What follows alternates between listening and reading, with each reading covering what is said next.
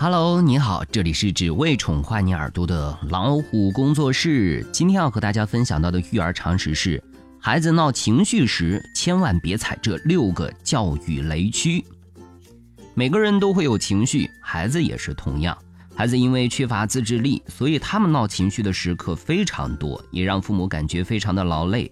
当孩子在闹情绪的时候，很多父母容易踩中这六大雷区，伤害孩子也是伤害自己。看看以下解决方法，学会处理孩子的情绪，做积极智慧的父母。Ready go！父母不合理的做法：一、以暴制暴，再闹就给我试试看，不乖就把你赶出门。这样之类的严惩、恐吓和威胁的话语，不但会扼杀孩子的自尊心和安全感，甚至会使孩子采取自我破坏和被动的攻击行为，当成报复。第二，当孩子情绪的奴隶，不哭就带你去吃麦当劳，我买玩具给你就是了，别难过了。用这种贿赂、哄劝的方式息事宁人，避免孩子体会不好的情绪，反而让孩子学会了情绪勒索。第三，为孩子的情绪贴标签，你这个坏孩子为什么这么粗暴？真是个爱哭鬼，惹人厌。你贴在孩子身上的负面标签，会轻而易举地扭曲孩子的自我概念。第四是流于说教。哎呀呀，你看，我不是早就跟你说过了吗？当孩子伤心、难过、生气的时候，情绪已经主导了全部意识，根本不是灌输规则与训诫说教的好时机。第五是回力球效应。你再闹，干脆把我气死好了。在孩子闹脾气的时候，无法保持冷静，反而回以愤怒，形成你来我往的恶性循环。最后发脾气也没什么大不了的想法，也将深深的刻在孩子的心上。六，归咎他人，跌倒了不痛，都是地板害的。当孩子遇到挫折时，为了安抚孩子情绪而归咎外界环境的做法，会让孩子无法对自己负责，失去从错误中反省学习的机会。容易养成遇到挫折只会怪别人的恶习。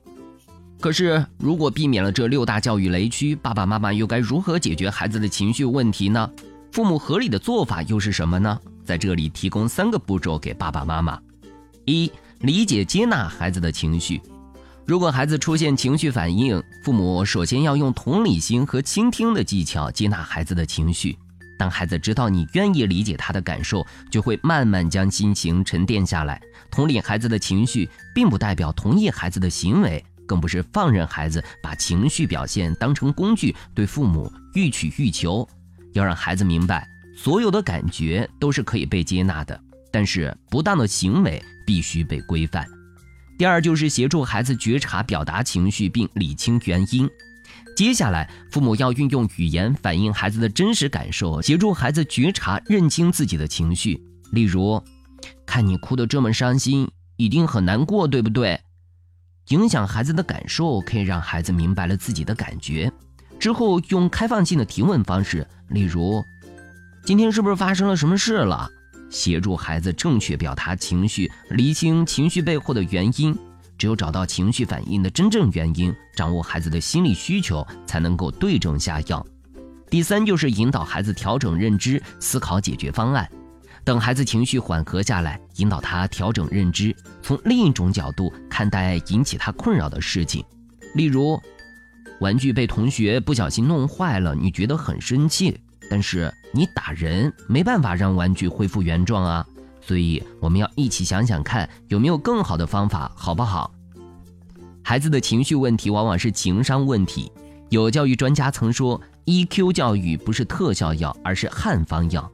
孩子的改变需要时间，帮助培养情绪力是一个持续进行的过程。一旦开始，就会渐入佳境。只要父母投入时间和耐心，运用技巧和练习，就能够调好孩子的情绪体质，让孩子知道自己可以有所选择，做自己情绪的主人。爸爸妈妈们不妨把这三个步骤告诉身边的父母，不要再踩雷区，伤害自己的孩子了。